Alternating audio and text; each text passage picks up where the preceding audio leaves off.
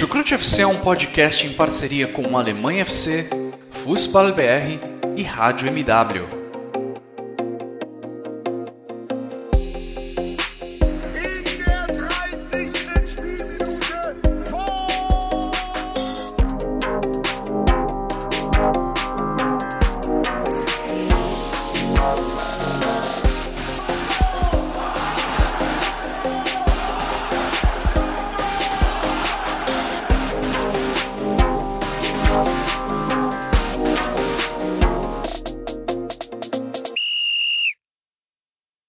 Todos que acompanham futebol alemão, sejam muito bem-vindos a mais uma edição do Chucrute FC.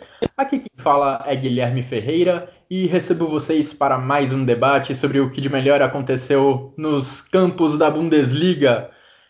Hoje é Dia Internacional da Mulher e eu até receberia, daria as boas-vindas primeiro ao nosso integrante fixo do Chucrute FC, o Vitor Ravetti mas hoje nós temos uma convidada especial, então vou deixar ele em segundo plano nesse início do podcast. Duas boas-vindas à nossa padrinha, à nossa ouvinte fiel, Yané Amoras, que mais uma vez participa com a gente. Tudo bem com você, Yané? Seja muito bem-vinda e um feliz Dia da Mulher para você. Oi, Guilherme, oi, ouvinte, muito obrigada. Vitor também. É, eu estou muito feliz de estar hoje aqui comentando por ser o Dia Internacional da Mulher, é, por mais uma vitória do Bahia, que eu fico feliz. E eu queria dedicar hoje é, esse cast para todas as mulheres ouvintes que estão escutando, que eu sei que são várias, que nesse meio tão machista que a gente sabe do futebol, que a gente encontra tantas dificuldades, para que nenhuma mulher baixe a cabeça, para que nenhuma mulher se deixe ser subjugada, para que todas nós possamos falar e ser ouvidas e que a nossa boca nunca seja calada. Então, ainda é um meio que nós estamos entrando, sofrendo um pouco de preconceito, mas já conseguimos muitos espaços de diversas formas no meio do futebol e eu fico muito feliz por estar vivenciando esse período. E desejo esse dia a todas as mulheres. Parabéns, mulheres. Legal, legal demais seu recado, Yané. É, fica também os meus parabéns não só para você, mas todas as ouvintes do Chucrute FC e também a todas as mulheres da, das nossas vidas. Agora sim, eu recebo o nosso já integrante fixo do Chucrute FC, o Vitor Ravetti. Tudo bem com você, Vitor? Seja muito bem-vindo a mais uma edição do Chucrute. Moin, moin, alô, servos! E no ritmo do coronavírus, que inclusive vai ser objeto de pauta aí do, do nosso podcast, né? Coisa está crescendo na Alemanha. É, estamos aí para mais uma vez para discutir o futebol alemão. Uh, adorei o, essa, essa introdução da Yane aí sobre o Dia Internacional da Mulher, né? Eu, como não tenho lugar de fala, obviamente, por ser um homem e naturalmente ser um homem machista, né? Assim como é, qualquer homem que vive nessa sociedade, é, e reproduz o machismo estrutural existente, eu deixo elas falarem. Mas a impressão que eu tenho, e por favor, Yane, me corrige se eu estiver errado, é que no Dia Internacional da Mulher não é dia de enviar flores, viu? Ao contrário, é dia de. É, é, dia de. para os homens, principalmente, na minha opinião, dia de reflexão, dia de como que a gente pode sempre é, diminuir o machismo que a gente reproduz nas nossas vidas agora falando como homem, queria dedicar o programa de hoje especialmente às mulheres é, do meio do futebol, né, as jogadoras que sofrem cada vez, que bom que cada vez menos, né, estão é, ganhando mais visibilidade aos poucos, mas que ainda sofrem muito mais do que os homens. As comentaristas, né? A gente tem a Yane aqui hoje, a nossa Simone Paiva, que aliás, parabéns para ela, não só pelo, pelo Internacional da Mulher, mas porque ontem Estamos é, gravando domingo, ontem foi aniversário dela, então, Simone, Verdade. aquele abraço para você. É... E, claro, a, as jornalistas que também estão aí na grande mídia, né? A Ana Thaís Matos, o pessoal do Dibradoras, é... quem mais? A Camila Carelli, que eu costumo ouvir lá no CBN, é... que são, que dá para dizer que são referência para mim, por que não? É... Enfim, as narradoras que aos poucos aí estão estão conquistando seu espaço também. É, é, eu, eu, desde que saí da, do, do, Brasil, obviamente não, não, acompanho muito os canais do Brasil, então não sei o nome das narradoras exatamente, peço perdão por isso. É, até porque elas começaram a entrar no meio depois que eu saí do Brasil, mas enfim, dedico esse programa especialmente a todas elas. Tem como exemplo de narradora, para não ficar sem citar nenhuma, Vitor, tem a Natália Lara, que é uma narradora que vem se destacando muito aqui no Brasil também. Acompanho você nesse desejo de parabéns a todas as mulheres envolvidas no mundo do futebol e também a nossa colega Simone Paiva, que além do Dia Internacional da Mulher, também teve o aniversário dela, então parabéns em dobro para Simone. Bom, agradeço a todos que nos ouvem essa, nessa edição do Chucrute FC em especial aos nossos padrinhos que tanto contribuem para o nosso trabalho.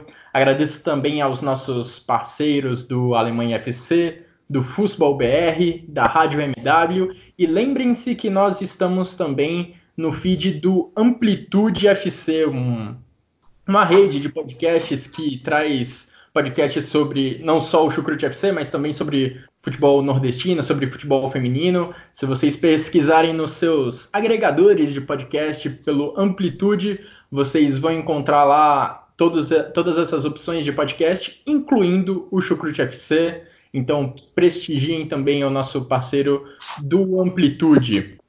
Bom, agora sim, vamos começar a debater um pouco sobre o que aconteceu em campo no futebol alemão, mas, assim como aconteceu na semana passada, o nosso primeiro assunto está fora dos gramados.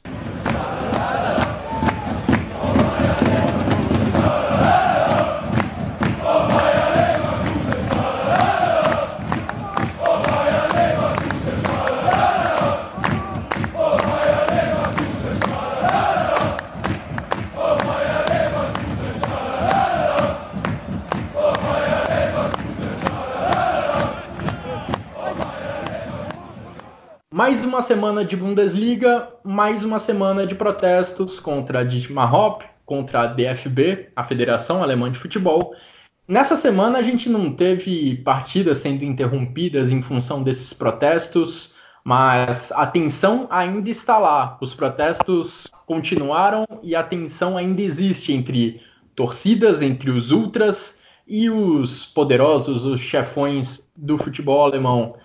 Nessa semana a gente pôde ver até em razão das partidas sendo interrompidas na semana passada protestos mais criativos por parte das torcidas e aqui eu destaco a torcida do Eintracht Frankfurt que na Copa da Alemanha no meio da semana em vez de chamar o Dietmar Hopp de filho da puta, chamou de filho da mãe. Fez um suspense na hora de revelar a faixa contra o Dietmar Hopp e no final das contas era só um filho da mãe com um sorrisinho no final além dessa, dessa faixa da torcida do Eintracht Frankfurt, outras torcidas encontraram meios de contornar essa, entre a, essa censura, digamos assim, da DFB para poder expor sua opinião sobre, sobre o tema, não é mesmo, Vitor? Pois é, foi bem isso. Eu gostei, aliás, eu, eu gostei muito do que eu vi essa semana nas arquibancadas da Alemanha. Gostei bastante mesmo. É, a gente falou semana passada exaustivamente, eu não quero voltar aqui na mesma discussão, é, mas eu lembro que eu falei que é, se eu, Vitor, não, não faria uma faixa escrito, defendi o direito do, da torcida do Bayern de Munique fazer isso abertamente, falei, falamos de toda a contextualização né, daquilo, não vamos nos repetir também, mas falei que eu não faria a, a, o protesto com a faixa explicitamente chamando o Dietmar Hopp de filho da puta, porque não tem conteúdo político nenhum. É, não é nem porque tá xingando o cara, é porque não tem conteúdo político. Né? É, é, me parece me parece a criancinha de 10 anos que chama o amiguinho da escola de boboca. Né? Então só, só é com uma, um palavreado um pouco um pouco pior. Agora não, agora agora o, as, as torcidas foram não só muito criativas, mas foram na, na política da coisa, foram no, no relativismo da coisa, né? É, e isso foi muito, foi muito agradável de se ver, né? Teve, não foi só o Eintracht Frankfurt foi criativo, a própria torcida do Duisburg, é, e eu acabei não podendo ir ao estádio. Já já eu vou revelar por quê. Mas é, também colocou, né? Vitória ou então uma faixa contra o Dietmar Hopp. É como se fosse assim, vocês escolhem, né? Ou vencem, ou então a gente vai, vai xingar aqui. ou então a gente para o jogo. Ou então a gente para o jogo. Bem nesse sentido. E o Duisburg venceu por 1 a 0 não teve nada além disso. É, e, enfim, né, teve, teve, teve vários, vários protestos uh, realmente bastante criativos. É, não, só, não só criativos, como, como eu falei, como também políticos, é, relativizando a questão do Catar, relativizando a questão do, do racismo, né? É, falando, o, falando, por exemplo, ah, como assim, né? É, corrupção na, na DFB pode, é, racismo, racismo, jogo não é interrompido, mas quando o milionário é xingado, aí tem problema, né? Toda aquela, todas as questões que a gente colocou no episódio passado, que se você não ouviu, eu recomendo lá ver, agora foram colocadas pelas torcidas explicitamente. É por isso que eu estou falando do conteúdo político. É, é, então, o, o, o Hop continuou sendo criticado, mas agora com, com a questão, inclusive a palavra usada foi Doppelmoral, por várias, várias faixas da Alemanha, né? moral dupla, digamos assim, é, relativizando, como eu falei, relativizando toda a questão do racismo, né? toda, toda a questão política. E, e aí a impressão que eu fico é, é, que as torcidas saem ganhando com esse processo todo. Né? É, se na semana passada existiu uma dúvida por conta de ter um xingamento a um milionário, o xingamento não é o mais certo de fazer, né? o Guilherme até deu a opinião dele dizendo que já ultrapassava o limite da liberdade de expressão. Agora eu me arrisco a dizer que o Guilherme não vai dizer mais isso, né? Porque não teve mais xingamento, ao contrário, não. o que teve foram protestos bem-humorados, exatamente. Né? Então, então acho que acho que as torcidas saem ganhando com isso. É, e justamente Dietmar Hopp e seus companheiros saem perdendo e perdendo muito. Porque acaba que o tiro saiu pela culatra. O Hopp estava é, bastante incomodado com toda a situação é, e explicitou isso, e aí as torcidas é, reclamaram mais ainda, até que culminou com o que aconteceu na semana passada. E o tiro saiu pela culatra. Em vez das torcidas pararem de protestar, elas continuam protestando, só que agora não tem mais a desculpinha de xingar o Hop. Então o Hop continua é, na mídia de uma maneira negativa, não só o Hop como a DFB, a DFB principalmente. É, mas sem, sem ser xingado. Então acho que acho que é um momento muito positivo para as arquibancadas da Alemanha. A luta contra a DFB continua.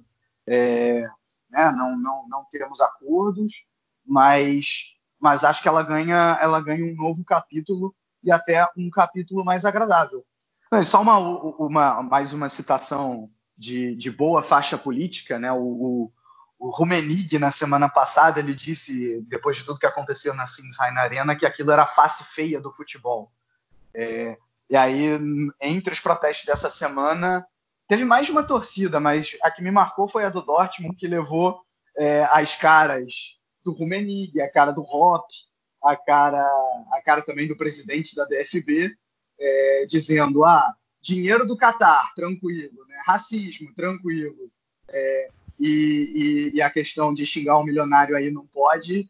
É, essa, será que essa que é a face feia do futebol realmente, né? E aí as caras deles querendo dizer explicitamente que as faces feias do futebol são justamente é, a do Romenig, a do Hop e, e, por aí vai. E mais um exemplo de protesto criativo, esse foi da torcida do Schalke, que esse eu achei sensacional. É, gostaríamos de pedir desculpas a todas as putas por comparar vocês com o Dietmar Hopp. Ou seja, né? Colocou é, não tinha visto essa. essa roupa abaixo ainda das putas, então acho que é, talvez em termos de criatividade, né, não em termos de, de, conteúdo político, essa tenha sido a melhor é, faixa do fim de semana. Então, é, fazendo um pequeno Oscar aí, parabéns para a torcida do Schalke por isso. essa do Schalke foi muito boa mesmo. Teve também uma outra do Eintracht Frankfurt que foi meio na linha da que você citou do Duisburg, Vitor, falando Ad, em referência ao Ad Rutter, o treinador da equipe, né? Se você precisar de uma pausa no jogo, só fala pra gente. Era isso que dizia a faixa da torcida. Se o Ad Rutter precisasse de uma pausa no jogo, precisasse quebrar o ritmo do Werder Bremen, era só avisar que eles xingavam o Dietmar Hopp novamente e o juiz fazia o serviço de parar o jogo. Mas é, essa questão do Bayern de Munique e do Rummenigge. Eu até ia vou trazer também para a Ianê expressar a opinião dela, porque o Bayern de Munique foi um dos clubes mais envolvidos né, nessa última semana, nessa questão do Dietmar Hopp, porque foi a torcida do Bayern de Munique que provocou a, a, maior interrupção de partida né, na rodada passada. Em seguida, o Rummenigge e a, o Bayern como um todo se posicionou frontalmente contra a forma como as torcidas protestaram contra o Dietmar Hopp. E muitos dos protestos deste último final de semana foram voltados exatamente ao Rummenigge, como o Vitor citou. É, muito, muitas torcidas falaram do Rummenigge como ele sendo a face feia do futebol. E, né, como que você viu essa situação toda envolvendo o Bayern de Munique e a diretoria do Bayern, né? Envolvida na questão do Qatar, muito próxima ao Dietmar Hopp, é, se posicionando contra a própria torcida e agora o Rummenigge sendo alvo de protestos das torcidas. É, já que eu não falei na semana passada, eu queria falar bem rapidinho sobre toda essa situação. É, claro. É, depois de entender um, um, pouco mais sobre a situação, de perceber que nos estádios é, eram é utilizado esse xingamento de filha da puta para jogadores como Timo Werner, até para o Neuer já aconteceu, enfim. Eu entendi que foi uma, uma medida drástica utilizada, mas eu sou totalmente contra ofensas pessoais. Para mim, ofensa pessoal não é uma forma de protesto. Além de não ser inteligente, eu não acho correto. É, eu acho que ofensa pessoal ela vai descambar num discurso de ódio e ela pode causar vários tipos de danos. Mas eu gostei muito de como os protestos foram feitos essa semana, porque eu realmente vi como protestos.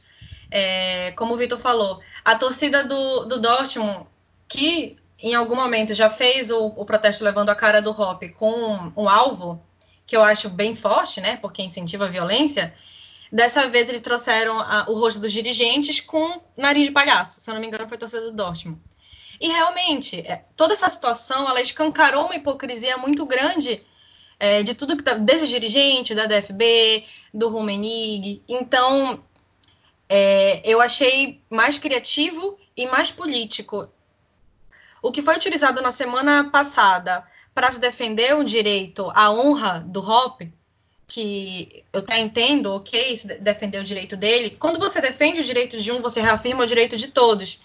E ao reafirmar o direito de todos, que a gente sabe que a gente tem umas minorias como é, a, a, questão do racismo, que eu acho que é muito grande no futebol, são pessoas que precisam ainda mais de ter um direito protegido. E aí você escancara a hipocrisia dessa sociedade.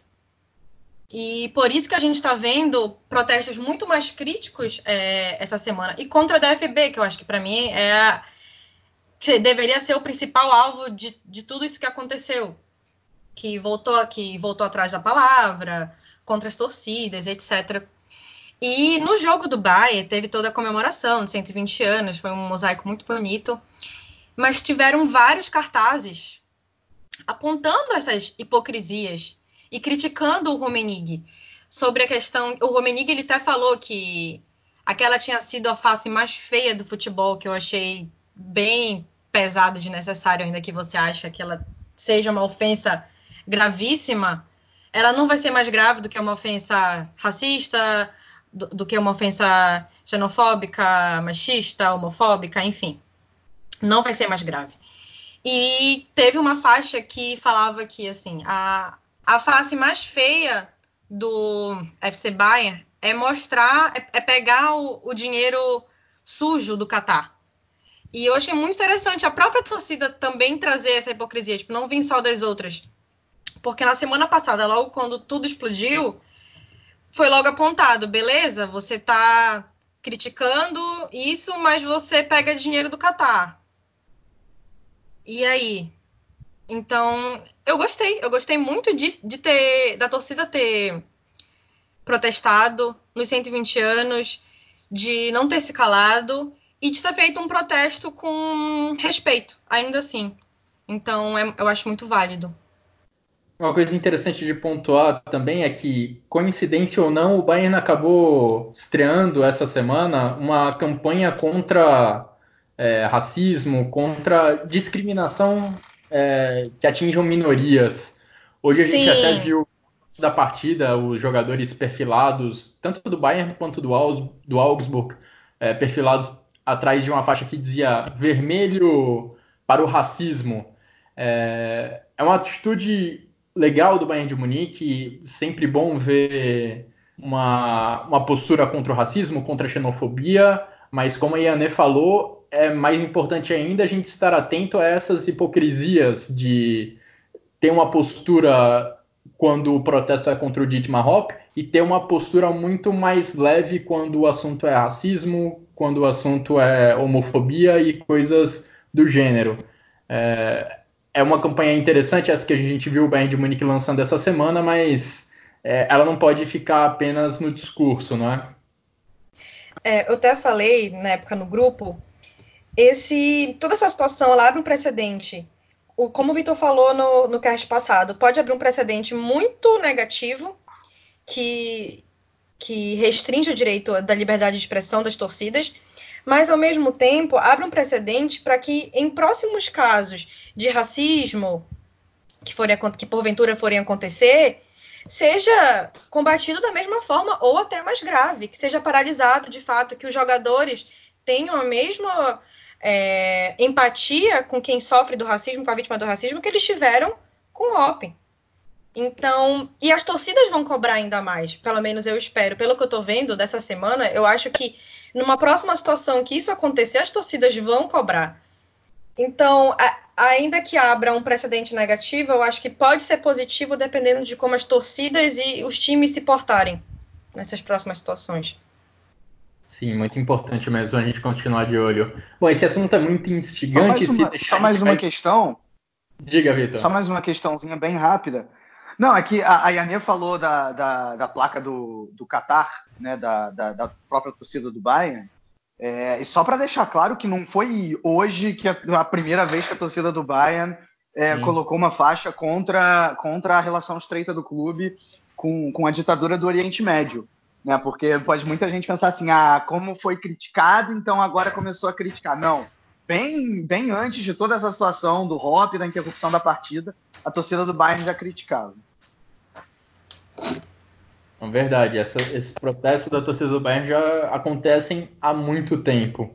É, como eu vinha falando, esse, esse assunto é muito instigante a gente poderia passar mais um tempão aqui falando sobre ele, mas vamos mudar de assunto para ainda tratar de um tema que está fora dos gramados e que por enquanto ainda não está influenciando o andamento do campeonato alemão, mas pode influenciar muito em breve.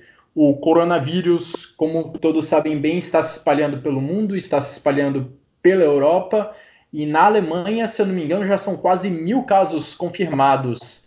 Nesse domingo, a gente teve duas informações importantes relacionadas a essa situação. Primeiro, o ministro da Saúde alemão recomendando que não fossem realizados eventos com mais de mil pessoas logo em seguida, um pouco depois, eu vi a DFL, a Liga de Futebol Alemã, soltando um comunicado mais ou menos no sentido contrário, falando que há intenção de manter o campeonato, de dar continuidade à Bundesliga até o final, de manter as competições até o final, e falando, claro, que conversas com autoridades responsáveis iam ser mantidas, mas que a intenção é manter sim o campeonato.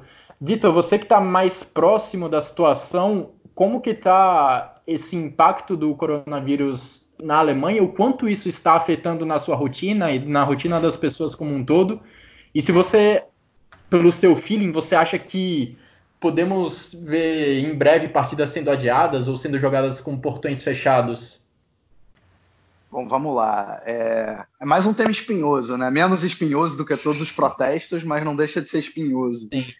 É, assim, a minha rotina aqui até agora, até agora, ela não foi muito mudada, com exceção de que você começa realmente a ver os produtos faltando no mercado, né?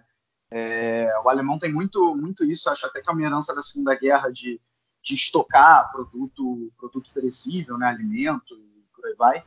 É, e com uma situação como a do coronavírus, isso, isso aumentou vertiginosamente. É, não se acha mais é, álcool gel, né? Esses é, negócios para desinfetar, né? É, não, não se acha mais em, em lojas, está muito difícil. É, e, mas assim, a rotina em si, eu continuo indo normalmente para o meu trabalho, né? Não, nenhum colega meu deixou de ir por, por conta disso. Tem, tem um colega meu que ele conhece uma pessoa que a filha está infectada é, que ele teve contato com ela, inclusive, mas né, já é, já é o. Eu, eu já seria o terceiro nível de, de contagem, então acho que por esse cara eu não tô, não tô muito em risco. É, mas de todo jeito, é, é, é inegável que, que, existe uma preocupação, né? E eu tô, eu tô no estado mais afetado, que é Renana do Norte e Westfália. O Guilherme já falou bem, né? Na Alemanha toda são quase mil casos e, e aqui na, na Renânia do Norte-Westfália são já já já está quase em 500. Já passou dos 400, caminhando para os 500.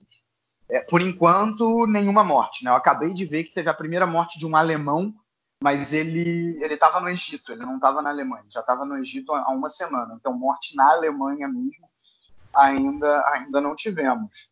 É, e, gente, importante dizer, né? Eu não sei em que momento você está ouvindo esse podcast, mas as informações elas estão mudando muito a todo momento nessa essa questão essa questão aí da, da declaração do ministro da, da, saúde e do presidente da DFL ela é de hoje de domingo pode ser que a coisa daqui a uma hora é, mude e né e, e, tudo todo o cenário aí também acabe acabe mudando. Mas a situação de hoje é, é, é, é essa que eu, que eu passei para vocês né?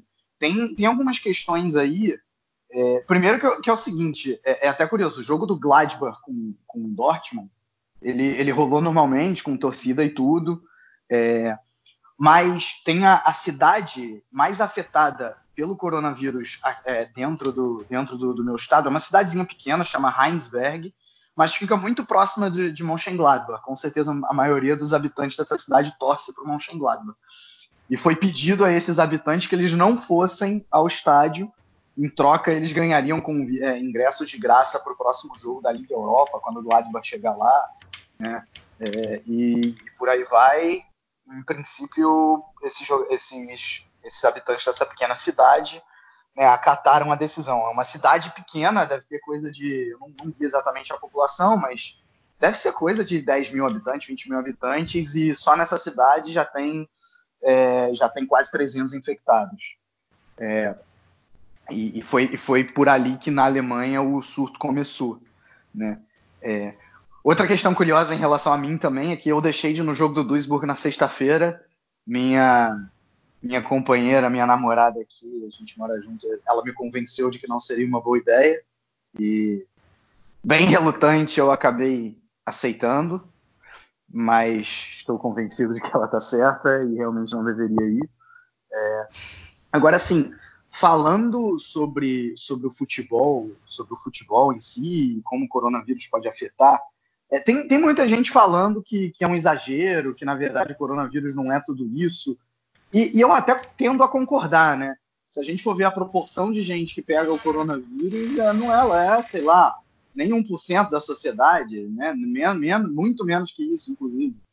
É, mesmo no, no, como eu falei aqui no NRV, tem, tem 500 pessoas infectadas num, num, estado que tem 15 milhões de habitantes, né? Isso não dá, não dá quase nada. É, então faz sentido realmente. Quem, quem, eu entendo quem pense, ah, não é o coronavírus não é todo esse bicho de sete cabeças. Por outro lado, eu não sou virólogo, não sou biólogo, não tenho nada a ver com, não tenho nenhum conhecimento do assunto. Então nessa hora eu jogo, eu jogo para quem entende do assunto. Né? Eu jogo para o ministro da Saúde, que ele próprio pode até não entender, mas está ligado a gente que tem. Jogo, enfim, eu jogo para as autoridades que estão, que têm muito mais competência para falar sobre isso do que eu. Né? Então, eu, eu acho que se o, se o ministro da, da Saúde falou que não tem que ter evento com mais de mil pessoas, é, isso foi uma recomendação, é, eu, eu aceitaria a recomendação, né? Ponto. Uh, e, e, e, a partir, e a partir disso, né, eu, eu acho muito, muito, muito improvável que a Bundesliga continue ocorrendo normalmente. muito improvável mesmo. Porque é, o, o, o, presidente da DFL ele deu essa declaração aí que o Guilherme citou. Agora, agora sim, eu, eu não vejo nem como ela é antagônica em relação ao ministro da Saúde. Eu acho que é, é porque realmente não tem calendário mesmo. A Bundesliga tem que terminar até maio, assim como todos os outros torneios europeus.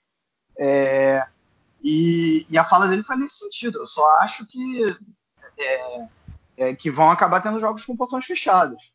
Na prática, é isso que vai acontecer. Eu acho muito improvável que isso não aconteça, porque com os casos subindo do jeito que estão, né, uma semana atrás tinha 10% dos casos que tem hoje.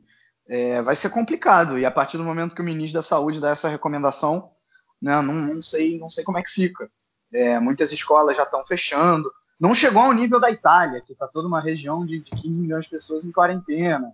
É, mas, mas acho muito improvável que, que a não ser que né, a, a, de repente os casos comecem a diminuir, acho muito improvável que os jogos não sejam afetados. O jogo da segunda Bundesliga de amanhã do, é, é, o Stuttgart, agora não estou lembrando do, do adversário, é, mas está mantido está né, tá mantido com portões abertos até agora, mas eu não duvido que ao longo do dia da, de amanhã isso mude. O que eu não gostaria que acontecesse é, é que as, as, as mudanças daqui a duas semanas aconteçam de uma hora para outra. O que, que eu estou querendo dizer com isso?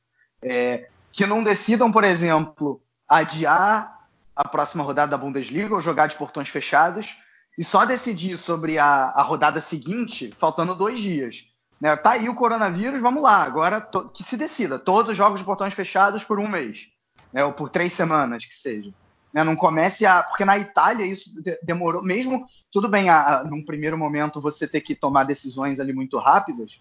Mas na, na Itália, é, mesmo depois de, de, né, de, de, já ter jogos adiados, os jogos foram sendo adiados ao longo do, do de todo o processo. Né? É, isso Até eu não gostaria hoje, que acontecesse. Ainda houve uma indefinição Pois é, exatamente. Né? Então isso, isso definitivamente não gostaria que acontecesse. É assim, decidiu que os jogos vão ser de portões fechados nas próximas três semanas, então que seja. É, é uma tristeza para o futebol, mas é o que eu falei. Eu entrego para quem entende do assunto e não, eu não, não vou ficar dando palpite se isso é certo ou se isso é errado. Né? Agora é inegável e os clubes vão ter que entender isso, é, que vai ter clube prejudicado. Não, assim, não tem como. É porque, por exemplo, o Bayern de Munique. O Bayern de Munique tem, enfrenta dois jogos difíceis até o fim do campeonato. Vai pegar o Bayern Leverkusen e o Borussia Mönchengladbach fora de casa. Claro que um jogo sem torcida muda toda a atmosfera, né? E aí, nesse sentido, o Bayern de Munique é, é beneficiado. É, Borussia e, Dortmund. por outro lado... Pois é, o Borussia Dortmund. O Borussia Dortmund vai jogar com o Leipzig fora de casa. Também, né? Tem, tem aí um exemplo. É, é... Então, assim, não tem jeito, mas é, é, é, algo que não é que, os, que, que, que, tem clube querendo, querendo se dar bem em cima de outro clube. É realmente algo que, que vai contra. É, que vai contra. É, é, o chamado motivo de força maior, né? É, realmente vai ter clube beneficiado? Vai. Mas, infelizmente, eu, eu não vejo outra solução. Né? Se está tendo que ter jogo. É, jogo com portão fechado, então vai ter que ter jogo com portão fechado e vai ter clube beneficiado e vai ter clube prejudicado. É melhor isso do que encerrar a Bundesliga agora, do que terminar a Bundesliga em junho, julho, agosto, aí não tem como. É, eu acho que o Vitor falou com propriedade, né? Já que ele está lá. Eu só queria complementar, porque aqui a gente fica um pouco preocupado, a gente assiste vários vídeos para entender, para saber se se desespera, se se desespera, porque eu sou um pouco do grupo de risco, porque eu tenho asma, e a minha mãe ela fica surtada, né? Então, é, a taxa de mortalidade do vírus não é muito grande, ainda mais para quem não está no grupo de risco, principalmente quem não é idoso. Porque o idoso já tem uma imunidade mais frágil, já tem outras doenças, geralmente. Mas a, a questão maior, pelo que eu entendo, é que tudo bem se você não ficar, às vezes, de cama, se você pegar o vírus e não ficar de cama, não ficar tão doente, mas você pode transmitir para uma outra pessoa que pode morrer. Então, a gente tem que ter essa consciência comunitária de que o problema não é só para mim eu posso estar causando um problema muito maior para uma, duas, três ou mais pessoas, além de força de trabalho, que nas, nas piores uh, previsões poderiam ficar sem médicos para trabalhar, sem gente na polícia para trabalhar, enfim, é, atividades de extrema importância para a sociedade. Já pensou ficar uma semana com menos de um terço do, da força de trabalho? Então é eu acho que é um pensamento muito mais comunitário do que um pensamento individual, porque a não vai se afetar tanto, não vai ter chance de morrer, ou não vai ficar tão doente, tão fragilizada com a doença. E eu queria só comentar que quando a gente falou dos protestos, teve um protesto no jogo do RB Leipzig, porque houve uma situação de que, joga, de que torcedores japoneses foram expulsos no jogo anterior do Leipzig por conta do possível protocolo contra o, o coronavírus. E assim, um ato claramente xenofóbico, xenofobia. Não... Os japoneses não estavam com sintomas, não estavam com nada e foram expulsos. E a torcida fez uma manifestação contra essa atitude preconceituosa e eu achei muito importante de ser levantado. Exatamente, bem lembrado esse caso mesmo, Iané. É uma atitude bem lamentável dos seguranças do Leipzig que retiraram os torcedores japoneses do estádio ainda na rodada do outro final de semana. É, eu vou bem na linha do que vocês falaram mesmo, porque nós não somos especialistas no assunto para determinar o que é mais adequado a ser feito, mas se for realmente inviável juntar grandes multidões no mesmo espaço, como é o caso de estádios de futebol, que sejam feitos jogos de portões fechados, jogos sem público daqui para frente na Bundesliga. Seria uma pena ver um jogo entre Borussia Dortmund e Bayern de Munique lá no Signal Iduna Park marcado já para o início de abril, claro, de claro. portões fechados. Esqueci de citar esse. Claro. Oi?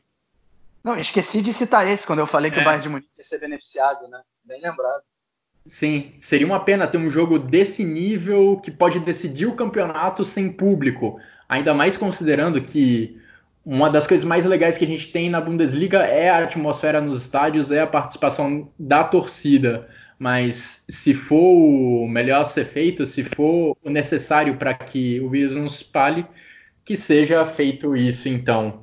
Trazendo números precisos, agora estamos gravando no horário de Brasília às 4h22 é, desse domingo.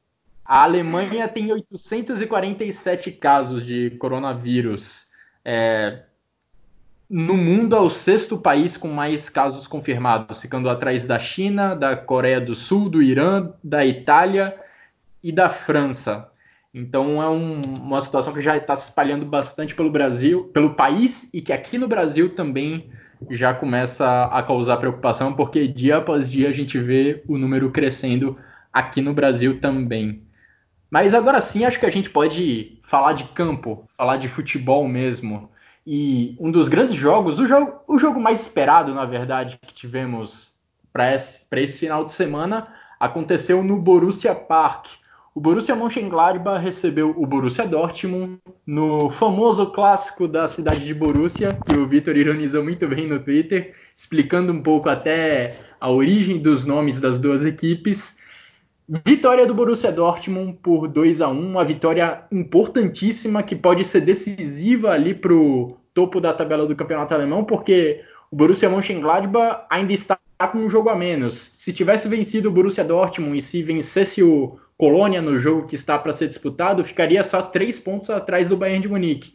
Então é um jogo, foi um jogo muito importante na definição ali dos perseguidores da equipe bávara e a equipe do Borussia Dortmund saiu vencedora por 2 a 1 num jogo dificílimo que poderia ter ido para qualquer um dos lados. Yanê, quais, quais foram as suas impressões dessa partida? O Borussia Dortmund realmente você acha que foi o melhor time nesse jogo? Eu acho que foi um jogo bem equilibrado, bem equilibrado. É, no final do jogo estava um pouco mais para o Dortmund, já, ele estava uh, ah, atacando mais, estava mais perigoso, mas até pelas estatísticas, a, a, posse de bola foi equilibrada, os chutes ao gol foram equilibrados, é, houve um, um gol perdido pelo Embolo já no final do segundo tempo, que assim, na cara do gol, poderia ter novamente empatado o jogo. E mas assim, eu acho que foi, foi um resultado merecido.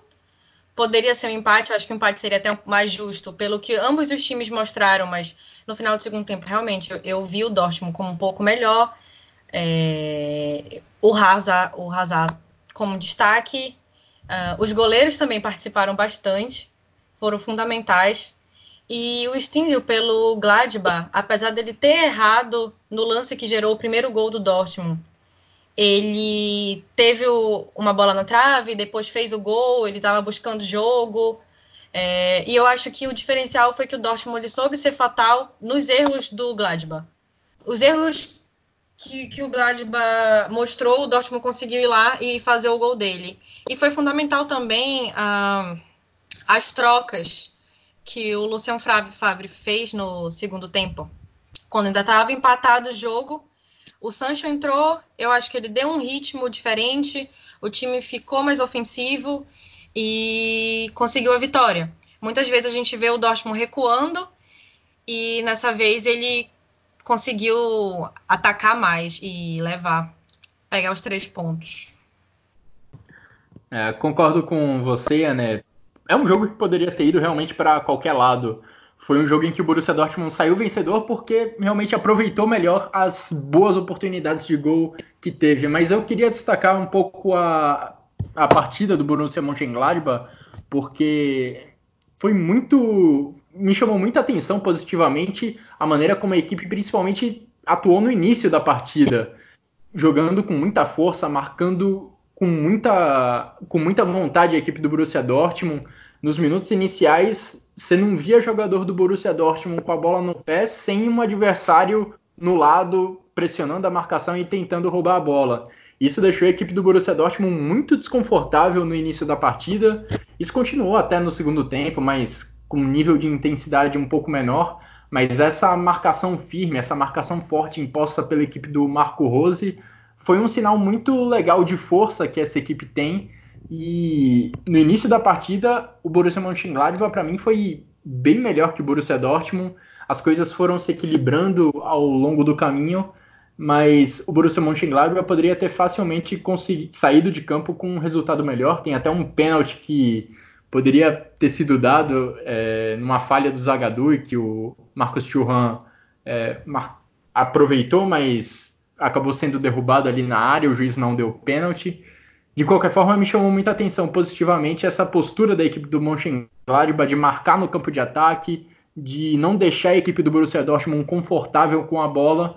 A ironia é que o primeiro gol da partida, o 1 a 0 do Borussia Dortmund, saiu quando o Borussia Dortmund foi marcar lá no campo de ataque. O Piszczek fez muito bem o trabalho de perseguir o Lars Stindl até o campo de defesa. O, acabou meio que forçando o Stindl a dar um passe errado e ali o Haaland e o Hazard combinaram muito bem para o gol do belga. É, essa aqui é uma que nem é uma característica muito forte da equipe do Borussia Dortmund de marcar lá na frente, marcar pressão, mas que acabou sendo decisiva para a equipe fazer 1 a 0 contra o Borussia Mönchengladbach. Quais foram as suas impressões da partida, Vitor? Eu vou, vou, bem na linha de vocês, né? Assim, eu, eu vi algumas manchetes na Alemanha chamando o jogo de espetáculo. Eu não achei o jogo um espetáculo, né? Para os olhos do espectador foi, foi um jogo mais pegado, estudado, muita, muita dividida. É um jogo até confuso para o juiz, que teve que distribuir 10 cartões amarelos, né? Então muita, muita falta. É, mas os dois times é, com bastante intensidade, né? Você já citou essa marcação do Gladbach positiva. É, eu achei, achei que o jogo poderia ter ido para qualquer um dos lados, poderia ter empatado realmente. Achei que o Gladbach foi melhor no primeiro tempo. E a ironia é que o Dortmund saiu ganhando, né?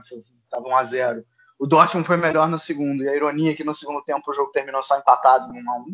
Né? Aí na soma deu 2 a 1. É, e, e, e, uma coisa que eu achei interessante nesse Gladbach também é que não é normal o Gladbach jogar com três zagueiros, né? Com uma linha de, com uma linha de três e com os com os laterais voltando.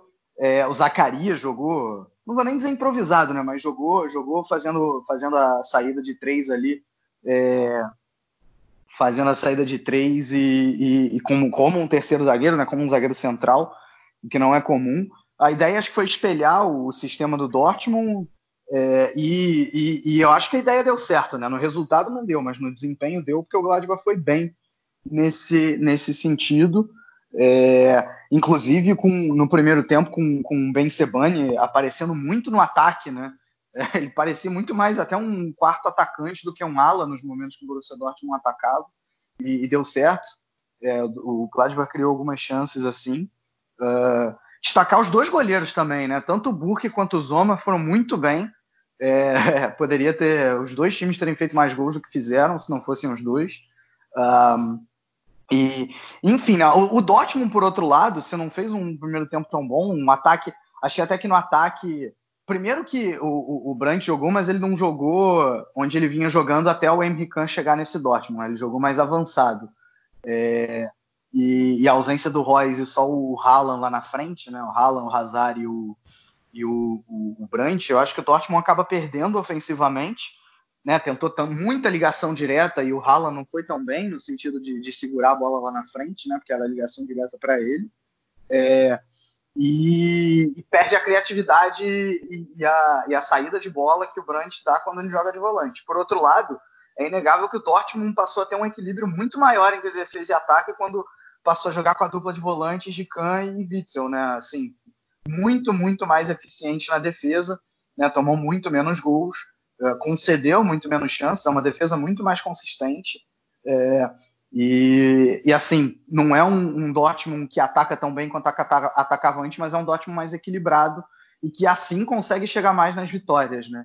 É, então acho que acho que o Gladbach lamenta porque acaba perdendo, né? Sai aí, sai, saiu momentaneamente até da zona da classificação da Champions, foi ultrapassado pelo Leverkusen, mas tem um jogo a menos, joga com o Colônia agora na quarta-feira, se o coronavírus permitir, né? Como a gente acabou de falar. É, e, e, e, vamos ver o que acontece. O Dortmund e, e o curioso é que assim é incrível. É, tem, tem dois times bons na Alemanha é, que, que o Dortmund costuma vencer, né?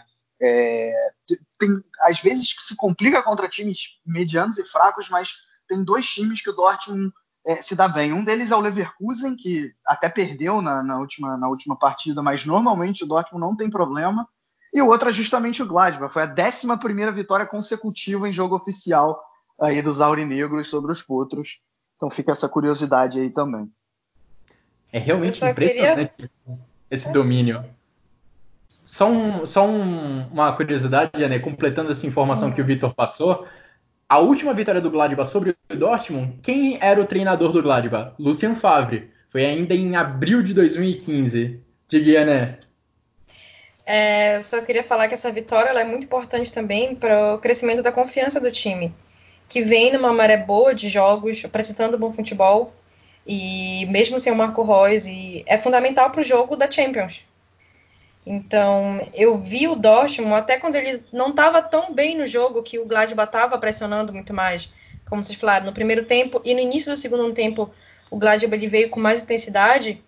É, esse equilíbrio do, do Dortmund e a confiança do time foi fundamental também para essa vitória. Então, é, vai ser interessante a disputa na Bundesliga e vai ser interessante também ver o jogo da Champions. Só uma é, coisa que eu esqueci de falar também é, muito da melhora do, do Dortmund no segundo tempo veio com a entrada do Sancho, né? Ele entrou e mudou com o jogo com a sua habitual qualidade. Sim. É, o Borussia Dortmund teve muitas dificuldades em razão dessa marcação que eu já citei, essa marcação forte da equipe do, do Gladbach, que forçou o Dortmund a rifar muita bola, impediu jogadas pelo chão, que é como a equipe do Lucien Favre gosta de jogar essa troca de passe saindo da defesa para o ataque com, com ela no chão. É, e mora aí esse dilema né, que o Vitor mencionou. Eu até conversei um pouco no Twitter com os nossos companheiros de chucrute, o Guilherme Monteiro e o Vinícius Dutra, sobre esse pequeno dilema que o Lucian Favre tem, né? Porque se por um lado ele ganha em marcação com o Henrique no time titular, ele acaba perdendo em saída de bola, ele acaba perdendo nessa transição da defesa para o ataque você não tem mais ali naquela posição a qualidade no passe de um Julian Brandt, que ontem, nesse sábado, foi escalado mais adiantado, mas numa posição de receber os passes que saem do meio-campo, não exatamente é, para dar esses passes, para ser o cara que vai tirar o Borussia Dortmund da pressão, que vai ajudar a equipe a escapar dessa, desse tipo de marcação que o Borussia Mönchengladbach colocou em prática. E um outro destaque individual que eu gostaria de mencionar, para mim foram dois grandes destaques na equipe do Dortmund. O Hazard lá na frente, com boas jogadas individuais, fazendo o Borussia Dortmund sair do sufoco ali na defesa em alguns momentos, e é claro, marcando um gol, um lindo gol. e também o Mats Hummels. Nos momentos em que o Dortmund precisava ficar sentado ali na própria grande área é, e o Gladbach tinha a bola, foi impressionante como o Mats Hummels se posicionou bem para interceptar passes e para evitar que a bola chegasse nos atacantes do Borussia Mönchengladbach. Ele interceptou diversas tentativas de acionar o Alassane Plea, ou Marcos Churran, ou o Brel Embolou. Para mim, foi um dos dois é, maiores destaques individuais da partida. Falando agora do líder do campeonato, o Bayern de Munique venceu novamente. A quarta vitória consecutiva dos bávaros. O Borussia Dortmund também tem quatro vitórias consecutivas, mas é o segundo colocado, quatro pontos atrás da equipe dirigida por Hansi Flick, que olha, nessa rodada eu acho que teve sua atuação mais, mais fraca, ou que pelo menos teve o resultado mais difícil nessa Bundesliga, considerando o período que Hansi Flick tem como treinador na equipe bávara. A equipe venceu o Augsburg por 2 a 0, mas não sem passar algum sufoco no final do jogo, quando o placar ainda estava em 1 a 0. O Augsburg teve uma ou outra chance de contra-atacar, de fazer o gol, mas acabou não aproveitando e aí o Bayern de Munique matou o jogo no final da partida, vencendo por 2 a 0. E Ané, você como torcedora do Bayern de Munique, você ficou preocupada com essa atuação ou você acha, assim como eu, que é só um ponto fora da curva e que as coisas tendem a voltar ao normal na próxima rodada? Eu não me preocupei tanto porque eu já esperava um jogo mais morno pelo Bayern. E eu já esperava o Augsburg mais fechado. É... O primeiro tempo, realmente, acho que foi um dos piores primeiros tempos que eu vi do Bayern pelo Flick. O Bayern não conseguia furar a, a defesa do Augsburg, que estava muito fechada. O Bayern estava com uma posse de bola muito grande, ainda não tinha feito um chute ao gol, acho que uns 30 minutos do primeiro tempo. Demorou muito para conseguir um chute ao alvo. É... O ataque não estava funcionando, os pontas eles não estavam conseguindo abrir espaços pelos lados. E o Miller, que, que faz a, a distribuição do meio para frente, ele também não estava conseguindo pegar essa bola para fazer uma boa distribuição. É... Eu prefiro muito quando o Gnabry estava querendo muito jogo. Eu acho que vale ressaltar isso desde o primeiro tempo, quando o time estava com dificuldades para chegar na, no gol. O Gnabry era o que mais puxava, o que mais queria, mas ainda assim era pouco. Eu gosto muito mais quando o Gnabry tá na ponta esquerda e faz a dupla com o Davis, que eu acho que eles têm uma velocidade muito grande. Mas como a gente tem a lesão do Coman, a lesão do Lewandowski, é, o Coutinho fica na ponta esquerda e ele ainda não tem. Ele tá, eu vejo o Coutinho evoluindo no time, mas ele ainda não se encaixa 100% no esquema do Flick. Falta intensidade para o Coutinho. É, ele está se movimentando mais, quando, às vezes ele está na ponta esquerda, às vezes ele está lá para a direita, está pelo meio. É, mas ainda falta para o Coutinho chegar lá e se encaixar bem na, no time do Flick. E o primeiro tempo foi isso, só teve uma bola no, no, no final do primeiro tempo, foi no, com Thomas Miller, que saiu pelo, pelo, por cima do gol. No segundo tempo, o Bayern voltou melhor, voltou querendo mais gol e o Augsburg não conseguiu manter, é, não, não conseguiu se manter fechadinho que nem no primeiro tempo. Só que o time perdeu muitas chances de gol. Quem mais estava quem, quem, mais estava querendo o jogo no primeiro tempo, continuou no segundo tempo, foi o Gnabry. Ele teve a maior parte das chances, ele perdeu alguns gols. Outro, o goleiro do Augsburg foi muito bom. Ele pegou, ele fez uma defesa no chute do Coutinho, um chute do Zirkzee que foi bem na cara dele, acho que um chute do Gnabry também. Teve uma defesa muito boa do Neuer, acho que no final dos 10 minutos finais. Eu fiquei um pouco tensa com medo do Augsburg empatar, até teve um gol, mas que foi anulado.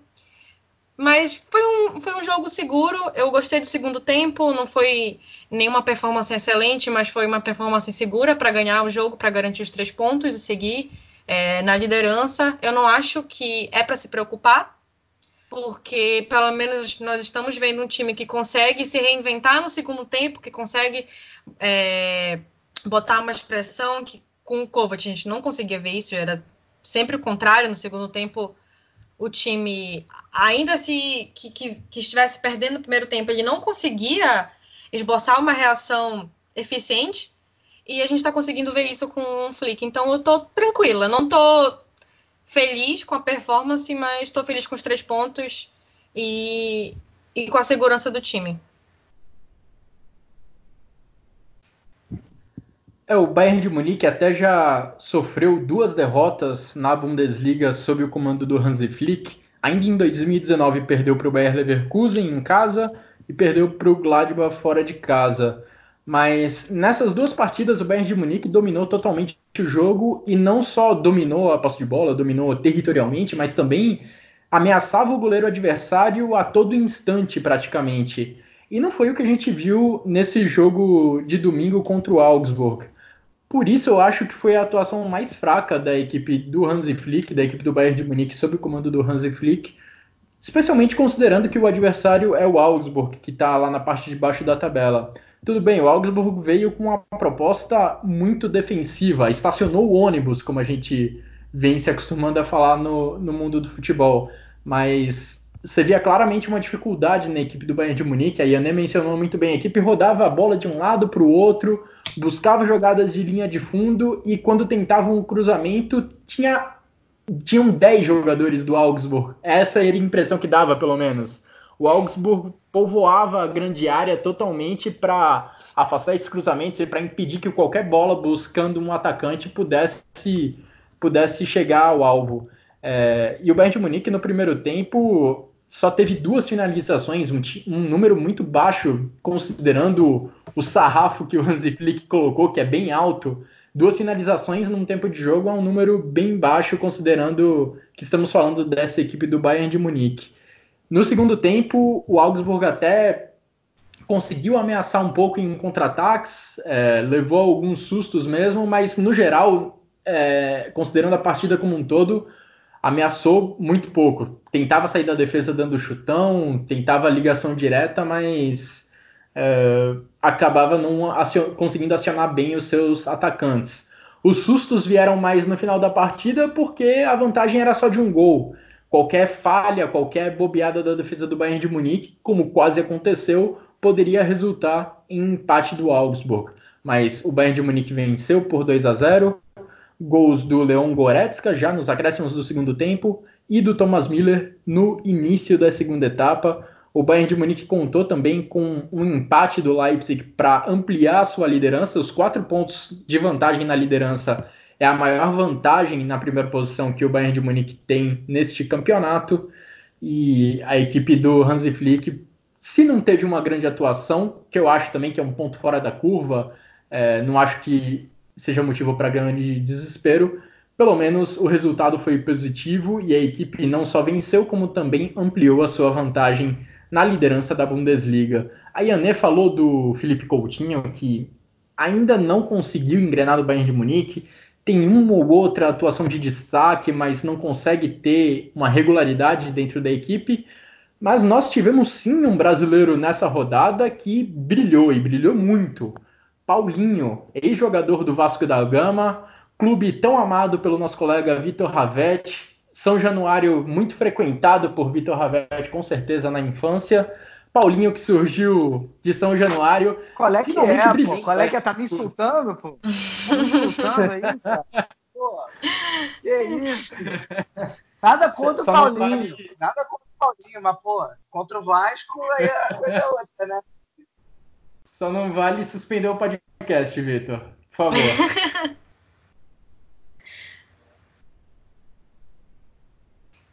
Mas enfim, o Paulinho, ex-jogador do Vasco da Gama, teve a sua primeira oportunidade como titular na Bundesliga. Ele já está lá há um ano e meio, há quase duas temporadas completas, e finalmente teve uma chance como titular e correspondeu muito bem. Deu uma assistência, marcou dois gols na vitória fácil, fácil da equipe do Bayer Leverkusen sobre o Eintracht Frankfurt, duas equipes que representam a Alemanha na UEFA Europa League, mas o Bayer Leverkusen, a equipe do Peter Bosz, mostrou que está em excelente momento e fez 4 a 0 com gols de Havertz, Belarabe e dois do brasileiro Paulinho. É, Vitor, tudo bem, você não curte tanto o Paulinho quanto eu imaginava, mas quais foram não, as suas Paulinho impressões? Você acha que agora o Paulinho vai ter mais oportunidades, né? É, eu, eu, não, eu não teria tanta certeza assim, para ser honesto. É, assim, é, é, inegável que finalmente o Paulinho estreou, né? Quando eu digo estreou, não é nem que ele jogou bem, porque antes ele não tinha tido oportunidade, como você já bem disse. É, a grande questão é que a, a, a, concorrência nesse Bayer Leverkusen ela é muito alta, muito alta mesmo. É, e, e, muita qualidade na frente. Né? Você tem. Você tem. O Paulinho até nesse, nesse jogo, ele, ele atuou mais centralizado, né? O que se esperava é que o Paulinho, quando entrasse, ele atuar em uma das pontas, mas ele atuou centralizado, jogou muito bem, né? Associando com o Belarabe de um lado, ou com o Diaby do outro, ou mesmo com, com o Havertz, que jogou de falso 9 nessa partida contra o Frankfurt. É, e, aliás, só um parênteses Havertz muito bem nos últimos uh, sete jogos, são quatro gols e seis assistências. Acho que se o Leverkusen está muito bem em 2020, muito, muito passa por esse bom momento do Havertz e que agora, voltando ao assunto principal, ganha é, mais um companheiro com quem ele pode, pode associar, que é o, que é o Paulinho, né? É, mas como eu já falei, eu acho que a concorrência dele é muito. É, assim, tem esses quatro jogadores que eu já citei. Aí, além desses, você tem o Bailey, você tem o Voland, você tem o Amiri, que se machucou, né? O Voland também está machucado, não joga mais na Bundesliga, infelizmente. É, você tem o, o, próprio, o próprio Demirbay, que, claro, pode jogar um pouco mais recuado, mas também é um jogador ali da frente para concorrer. Né? Então, assim, é, é, é complicado essa, essa, essa disputa por vaga no, no, meio. Acho que muito dele não ter tido chance até hoje passa por essa disputa, e são jogadores, todos esses que eu citei, que até agora é, tiveram seus bons momentos na Bundesliga. Né? O Belarabe é, é teve bom momento, o Diaby está num momento muito bom, o, Bailey também. Então, assim, quando, né, quando, quando o Paulinho é, tenta alguma coisa, ele, ele se esbarra nesses, nesses grandes jogadores. Mas é, é excelente para ele que ele tenha conseguido que ele tenha conseguido é, é, é, jogar, jogar bem, porque ele, ele se mostra talvez no mesmo nível de todos esses outros. Né? De repente, de repente o Boss coloca, pode não colocar ele como titular de primeira, mas vai colocar ele é, entrando ao longo dos jogos num, num, momento, num momento mais cedo. Né? Porque até agora ele estava. Quando colocava o Paulinho, colocava com. Faltam dois minutos para terminar e olha lá. Dessa vez, quem sabe ele não coloca no meio tempo. Né? Acho, acho muito bom que o, que o Paulinho tenha feito o, o jogo que fez. É, o Paulinho realmente ele contou um pouco com a sorte, digamos assim, por conta da lesão do Roland. E eu acho também que ele está atrás na fila, está atrás do Diaby, está atrás do Belarabe, por exemplo mas é, acho que essa atuação desse, dessa rodada credencia ele a ganhar mais minutos daqui em diante na temporada. Ainda mais considerando que o Bayer Leverkusen tem Bundesliga, está nas semifinais da Copa da Alemanha e também está na Europa League. Para a gente ter uma noção do quão pouco era utilizado o Paulinho pelo Peter Boss, ele está no Bayer Leverkusen, né, como, como um todo. Ele está na segunda temporada dele na equipe, está na segunda temporada dele na Alemanha e só em uma outra partida ele tinha ficado em campo por mais de 30 minutos. Isso aconteceu ainda na temporada passada, em março do ano passado, no dia 17 de março, quando ele entrou no intervalo de um jogo contra o Werder Bremen, quando o Bayer Leverkusen perdeu por 3 a 1 já estava perdendo por 2 a 0 no intervalo, aí o Paulinho entrou, mas também não conseguiu produzir muito naquela oportunidade. E neste final de semana just, veio justamente a primeira oportunidade para o brasileiro como titular da equipe do Bayer Leverkusen na Bundesliga. Yanê, é, queria saber sua opinião sobre isso. Qual que você acha que deve ser o papel do Paulinho no Bayer Leverkusen daqui em diante nesta temporada? Eu concordo com tudo que vocês falaram. Acho que eu não tenho mais nem muito o que falar. É, eu fiquei muito feliz de ver o Paulinho primeiro como titular. Eu não esperava que ele já fosse começar como titular apesar das, é, dos desfalques do Leverkusen. E ele foi muito bem no jogo, ele conseguiu aproveitar, ele se movimentou, ele. Não parecia que era o primeiro, o primeiro jogo dele como titular, essa foi minha sensação. Parecia que ele já tá. Claro, é a segunda temporada dele, já treina com, com esse time há um bom tempo, mas quando você não tem tempo de jogo efetivo, é, eu esperava que ele estivesse um pouco mais travado, fosse errar um pouco mais os passes, não tivesse tão enturmado e, ele estava muito enturmado. É, ele jogou muito bem, foram dois gols, uma assistência. eu acho que ele vai conseguir participar mais, tanto pela questão dos desfalques, né? Quanto pela questão de todas as competições que o Leverkusen está participando. Então, o Peter Bosz vai ter que rodar um pouco mais o time. E tem qualidade para isso, tem jogadores com qualidade para isso. E foi fantástico esse jogo do Leverkusen com o Frankfurt. Eu acho que foi um dos jogos, um dos melhores jogos de assistir, mais divertidos, vamos dizer assim, de assistir na, nessa rodada. Porque o Leverkusen amassou o Frankfurt de uma forma que eu não estava esperando. Eu até queimei minha língua, porque no último cast que eu participei, eu falei que o Leverkusen é, era mais irregular em comparação com o Gladbach. E nos últimos jogos o Leverkusen está mostrando futebol muito bom. Acho que muito por conta do Havertz que o Vitor falou, que está fazendo ótimos jogos e isso é, ele ajuda muito o time. E o Frankfurt não teve nem chance de jogar praticamente. Teve acho que uma chance de gol e, e não conseguiu aproveitar. O Paulinho, que participou da campanha da seleção brasileira olímpica, que classificou o Brasil para as Olimpíadas de Tóquio nesse ano, o Brasil vai defender a sua medalha de ouro lá em Tóquio se tudo ocorrer normalmente, né? Considerando se o coronavírus a coronavírus também. Exato. E o grande parceiro dele, um dos grandes parceiros dele no ataque dessa seleção brasileira olímpica, é um outro jogador que está na Bundesliga, o Matheus Cunha. Matheus Cunha que também vinha sendo meio escanteado nessa temporada lá no Leipzig, vinha sendo pouquíssimo utilizado pelo Julian Nagelsmann, mas que agora com essa transferência para o Hertha Berlim, ele ganhou mais tempo de jogo, vem sendo titular na equipe da capital alemã e também vem se destacando. Marcou gols nos dois últimos jogos da equipe do Hertha Berlim, um contra o Fortuna Düsseldorf, outro contra o Werder Bremen. A equipe do Hertha Berlim acabou empatando nas duas oportunidades contra o Hertha Berlim nesse final contra a equipe do Werder Bremen, perdão, nesse final de semana o Werder Bremen saiu na frente e marcou dois gols logo nos primeiros sete minutos de jogo, mas aí o Hertha Berlim se recuperou, empatou o placar e o gol de empate foi marcado exatamente pelo Matheus Cunha. O Matheus tem muita qualidade, ele já mostrou isso nos jogos que ele participou pelo Leipzig, mas por conta da, da disputa pela titularidade, porque o Leipzig tem jogadores muito bons, eu acho que era uma situação é, parecida com a do Paulinho no Leverkusen, foi ótimo para o Matheus e para o Hertha, porque ele ganhou é, mais possibilidade de tempo de jogo, de, de titularidade. Ele está conseguindo mostrar muito jogo desses, desses novos jogadores que o Hertha contratou. Acho que o, o Matheus, ele é o que mais está mostrando futebol. Mas a gente tem que esperar um pouco para ver como é que vai ser, né? Porque o Hertha ainda está um time é, coletivamente fraco, com um sistema defensivo muito fragilizado. E tem que ver como é que o Hertha vai caminhar e o Matheus vai conseguir se estabilizar no time e vai ajudar o time a melhorar. É, exatamente. O Matheus tinha muita concorrência lá no Leipzig com o Timo Werner, com o Yusuf Poulsen, Patrick Schick também chegou nessa temporada e meio que tomou conta da posição ali como atacante ao lado do Timo Werner indo para o Hertha Berlim ele ganhou mais espaço e acho que está até ofuscando um pouco o Christoph Piontek, que era o cara mais badalado, o jogador mais badalado dessa última janela de transferências chegando no Hertha Berlim. E uma curiosidade é que nos dois últimos jogos do Hertha Berlim na Bundesliga, a equipe saiu atrás no placar e precisou buscar o empate de uma maneira incrível.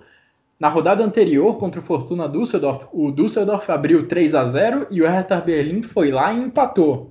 Nessa rodada, o Werder Bremen abriu 2 a 0 e o Hertha Berlim também precisou ir buscar o empate. A equipe do, do Hertha Berlim sofrendo, suando muito para conseguir arrancar um ponto nas duas últimas rodadas da Bundesliga. Agora vamos chegando à parte final do nosso podcast, mas vamos trazer também informações sobre os outros jogos que não comentamos com maior detalhe, que não dedicamos maior atenção nessa edição. O jogo que abriu a 25ª rodada da Bundesliga aconteceu lá em Paderborn. E o Paderborn parece realmente encaminhado para a segunda divisão, perdeu por 2 a 1 para o Colônia. O Colônia abriu 2 a 0 com gols de Meré e Jonas Hector. O Paderborn ainda se, tentou se recuperar no segundo tempo, marcou um gol com Srebeni, mas o placar ficou mesmo em 2 a 1 Impressionante o Colônia, que chegou a ser lanterna da Bundesliga, engatou uma sequência de bons resultados, tem três vitórias consecutivas e agora já começa a sonhar com Liga Europa, hein? Já neste sábado tivemos o jogo entre Schalke e Hoffenheim. O Schalke novamente não conseguiu vencer, chegou até a abrir o placar com o Aston McKennie, mas sofreu o empate no segundo tempo, o gol de Christoph Baumgartner. Placar final, Schalke 1, Hoffenheim 1, jogo que aconteceu lá em Gelsenkirchen, e o Schalke já vem numa sequência péssima, não consegue vencer e já tem a sua posição de classificação para a Liga Europa muito ameaçada. Também na, no sábado aconteceu o jogo entre Freiburg e Union Berlim. O time da casa, o Freiburg, venceu por 3 a 1, vitória com tranquilidade.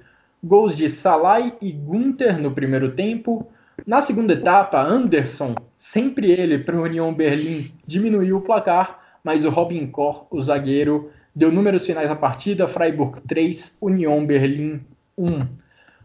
O ex-vice-líder da Bundesliga, o RB Leipzig, foi até Wolfsburg, mas empatou em 0 a 0, segundo empate consecutivo da equipe do Leipzig, que vê a distância para o Bayern de Munique aumentar, agora já está em 5 pontos e o Leipzig caindo para a terceira posição na Bundesliga. O Wolfsburg também somou o seu segundo empate consecutivo no campeonato alemão. E fechando a rodada, o jogo que aconteceu já neste domingo, o Mainz empatou em casa em 1 a 1 contra o Fortuna Düsseldorf. O primeiro gol da partida foi do Mainz, foi do Ostunali, mas o Karaman empatou o placar para o Fortuna Düsseldorf pouco depois do Mateta ser expulso na equipe do Mainz. Então, no 11 contra 10, o Fortuna Düsseldorf conseguiu arrancar esse empate, importante também na briga para evitar o rebaixamento. Mainz e Fortuna Düsseldorf são vizinhos na tabela. O Mainz é o 15 com 26 pontos, o Fortuna é o 16 com 22. O Fortuna está ali naquela posição da, do playoff né, contra o rebaixamento, enfrentaria o terceiro colocado da segunda divisão caso o campeonato acabasse hoje para definir quem disputaria a primeira divisão na próxima temporada. Bom, chegando para a reta final do podcast, não podemos deixar de trazer o que de melhor aconteceu na segunda divisão da Bundesliga e também com a seleção feminina de futebol que está disputando um torneio amistoso em Portugal. Quem traz mais informações sobre a segunda divisão e sobre a seleção feminina é o Vitor Ravetti. Quais são os seus destaques, Vitor? Bom, vamos lá. É, começando dessa vez aí com as mulheres no dia delas, a, a seleção feminina né, não teve Frauen Bundesliga justamente por conta aí da, da FIFA feminina. Assim como o Brasil, que está jogando aí uma Copa amistosa na França, né, se não me engano, é, a Alemanha também está jogando a Copa Algarve, Algarve Cup, lá no belo sul de Portugal, em climas muito mais amenos do que o frio aqui alemão. É, e se classificou para a final, né? Primeiro na quarta-feira ganhou de 1 a 0 da Suécia e aí depois não tomou conhecimento da Noruega, venceu por 4 a 0 né, as, as meninas aí da Alemanha. E agora na próxima quarta-feira, vamos ficar de olho, né? Quarta-feira, 11 de março, a Alemanha enfrenta a Itália na final aí da, da, da Copa Algarve. E na segunda divisão, segunda divisão vale dizer, também marcadas aí por muitos protestos, né? Protestos que foram da primeira até a quarta, quinta divisão da, da Alemanha. Uh, o líder, o Arminia Bielefeld, ainda não jogou. É justamente o adversário do Stuttgart fora de casa amanhã, é, se o coronavírus permitir. Né? Não, mas para amanhã, o máximo que vai acontecer é ser de portões fechados. Qualquer decisão diferente disso, eu não acredito. Né? É, mas ainda é o líder, mantém aí os seus 50 pontos, seis de vantagem para o Hamburgo, que, que ganhou do, do Jan Regensburg uh, na rodada, está aí com 44 pontos e o Stuttgart tem os mesmos 44, ou seja, se ganhar amanhã do, do Bielefeld, fica três pontos do líder e abre três pontos do Hamburgo, esses os três primeiros que brigam pelo acesso. Né? O Heidenheim tem 41, está três pontos atrás de Hamburgo e de Stuttgart. Né? Só fazendo um exercício de imaginação aqui, imaginem um, um jogo Relegationsspiel, como é que chama, gente? O jogo do playoff, é, para definir quem joga a primeira divisão na próxima temporada entre Hamburgo e Werder Bremen imagina o que, que, vai, o que, que não pode acontecer nessa partida. E é fantástico. E na ponta... Ah, pois é, né? Não para o torcedor dessas equipes. Abraço, é, Thiago Barbosa. Bom, e na, na antepenúltima posição aí vem Wiesbaden, né, na antepenúltima, ou seja, posição do playoff, 25 pontos. Né, o Bochum, que é o primeiro de fora da zona, tem 28. Nuremberg logo acima com 29, para vocês verem aí como que o Nuremberg está tá correndo risco. Né, e os dois que no momento cairiam para a segunda divisão, na lanterna e na vice-lanterna, o, tá para a terceira divisão, perdão. O Karlsruhe tem 24 e o Dinamo Dresden com os mesmos 24 pontos. Segunda divisão da Bundesliga também chegando na reta final, definindo os times que vão subir para a elite do futebol alemão. E agora sim, para finalizar o nosso podcast, essa edição do Chucrute FC, vamos trazer os nossos destaques individuais e o golaço da rodada, começando por você, Vitor. Quais foram seus três destaques individuais e qual foi o gol mais bonito da rodada, na sua opinião? Bom, vamos lá. É, acho que esse vai ser unânime para todo mundo, né? Paulinho, que está na lista, falamos dele ao longo do cast. Vicenzo Grifo deu duas assistências no jogo do Freiburg contra, uh, contra o Union Berlim e foi o centésimo jogo dele na Bundesliga, fica essa curiosidade. E gostei muito da partida do Mark Youth também pelo Colônia, duas assistências, também foi muito bem. E o gol para você? Ah, sim, claro. E o gol também do jogo do Colônia, o gol do Jonas Hector, pegando de fora da área de primeira, acertando o ângulo do goleiro do Paderborn. Yanê, quais são os seus votos? Bom, bem parecido com o do Vitor, é, o Paulinho, o Grifo com duas assistências. E, para diferenciar, eu vou colocar o Havertz. Eu gostei muito da partida dele. Tô colocando dois do Leverkusen, mas a partida do Havertz foi muito boa. E o gol da rodada eu gostei muito do Hector, mas eu não quero repetir. É, eu gostei muito também do gol do Gunter pelo Freiburg. Ele tem um poder de reação muito, muito rápido para fazer aquele gol e foi um gol bonito. Os outros em geral então vão ser meio parecidos. Os meus três destaques são Havertz e Paulinho, dando destaque a essa grande atuação do Bayer Leverkusen, ao grande momento da equipe do Peter Boss. E o terceiro destaque individual, Mats Hummels, muito boa atuação dele quando o Borussia Dortmund mais precisou se defender na vitória contra o Gladbach por 2 a 1 E o gol da rodada eu vou com, com o Vitor, o gol do Jonas Hector, chutaço de fora da área, um gol bem bonito do, do jogador do Colônia, e ajudou o Colônia a manter esse excelente momento na Bundesliga. Bom, e chegamos assim ao fim dessa edição do Chucrute FC. Agradeço a você, Vitor, agradeço especialmente a Yanê, convidado especial por essa participação nessa edição do Script FC, por abrilhantarem esse podcast com, com suas informações, com suas análises. Agradeço, é claro, a todos que nos acompanharam até aqui, em especial às mulheres. Novamente, um feliz Dia da Mulher para vocês. E nos vemos numa próxima. Um abraço e até mais!